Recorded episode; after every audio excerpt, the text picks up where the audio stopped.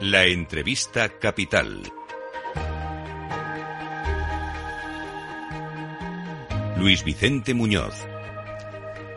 Nuestro objetivo es ayudar a tomar mejores decisiones, por eso es muy importante entender bien qué está ocurriendo, qué mensajes nos trasladan los mercados financieros. Y por eso vamos a pedir ayuda a una persona de referencia en los mercados, que es Gregorio Ollaga, socio director de Welcome Asset Management.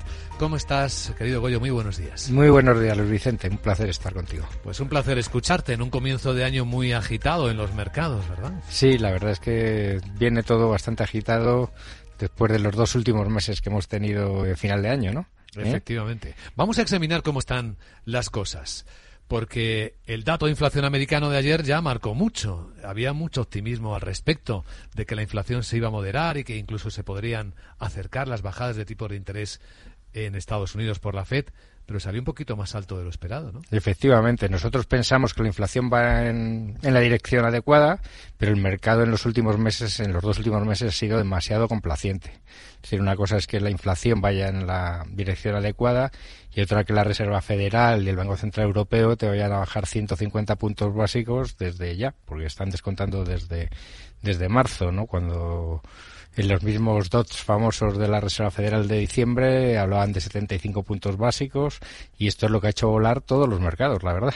Entonces, un poco demasiada complacencia en nuestra opinión hay. Si miramos eh, o si te pregunto, ¿Las bolsas están caras o están baratas? ¿Qué dirías? En general yo diría que los mercados en general están caros, pero precisamente por eso, porque están descontando esas bajadas de tipos, que es lo que ha hecho que el bono americano al final se te vaya desde el 5 hasta el 4%, y es lo que ha hecho subir la valoración de todos los mercados de manera, bueno, pues, pues brutal, ¿no?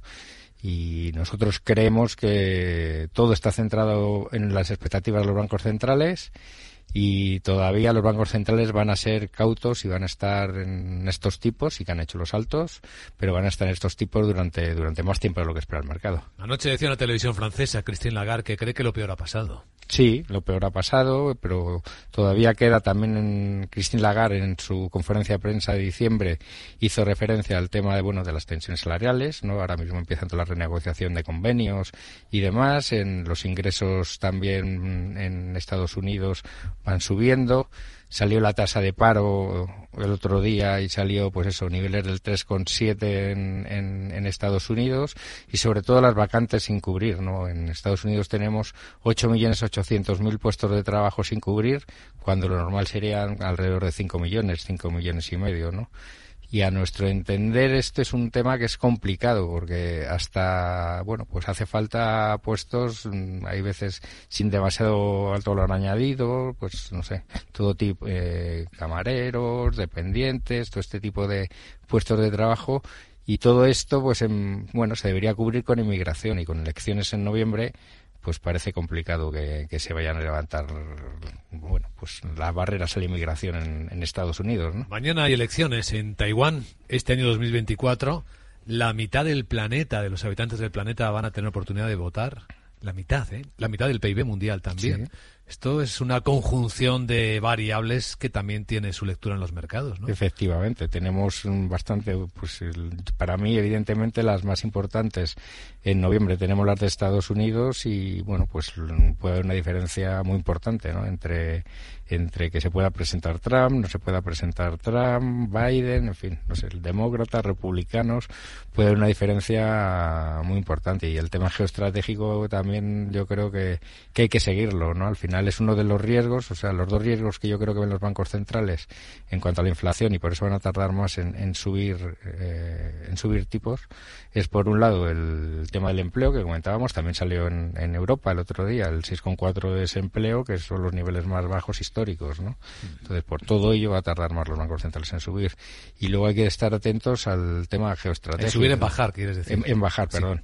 Y hay que estar atentos al, al tema geoestratégico, ¿no? O sea, al final todo lo del Mar Rojo, el tema de Gaza si se complica, ya está empezando algo bueno, pues el tema de Hezbollah en Líbano, el tema de Irán está ahí. Bueno, pues el otro día me comentaba un, empresario, me comentaba que el, el, flete, o sea, los contenedores que trae desde China a Valencia, pues que se le ha multiplicado por tres el precio en, nada. Triplicado. Triplicado.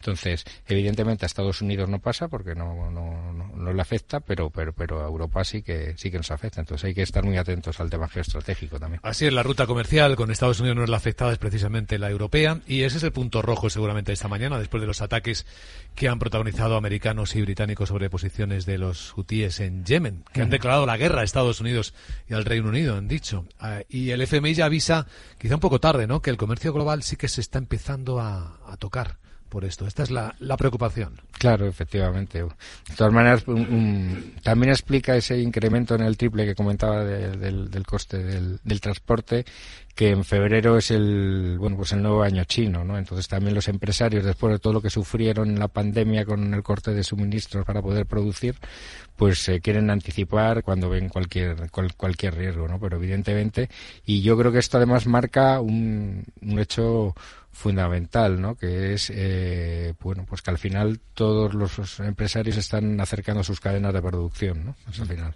Discúlpame, Goyo, que hagamos un pequeño paréntesis en el gran análisis un detalle que, bueno, es un hito y que al mercado también le causa mucha curiosidad. El estreno ayer de los ETFs de Bitcoin en Estados Unidos.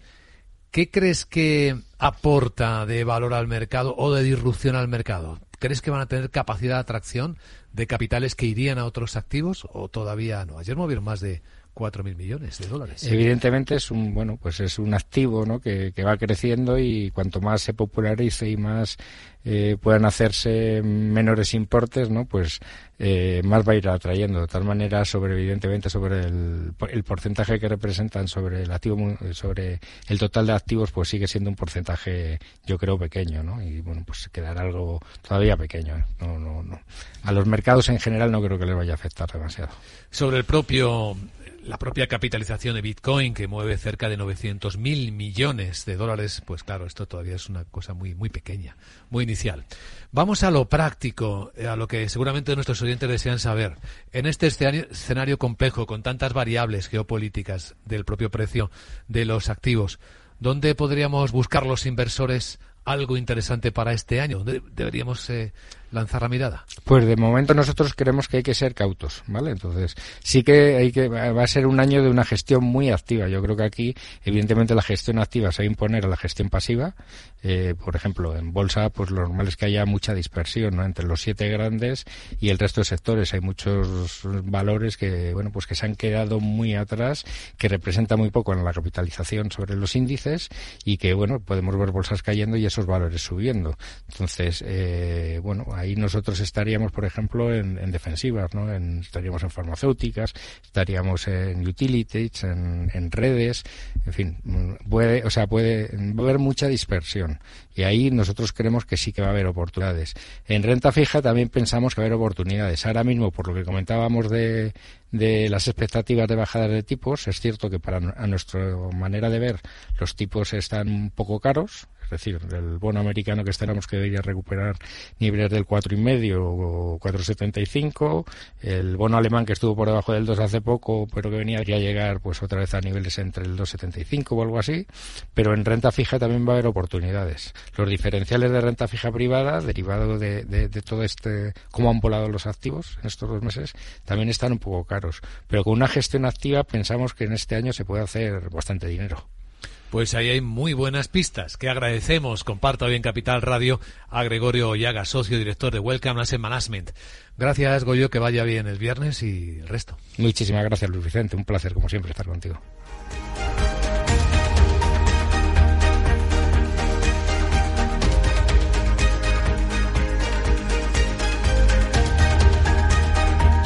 Capital, la Bolsa y la Vida, con Luis Vicente Muñoz.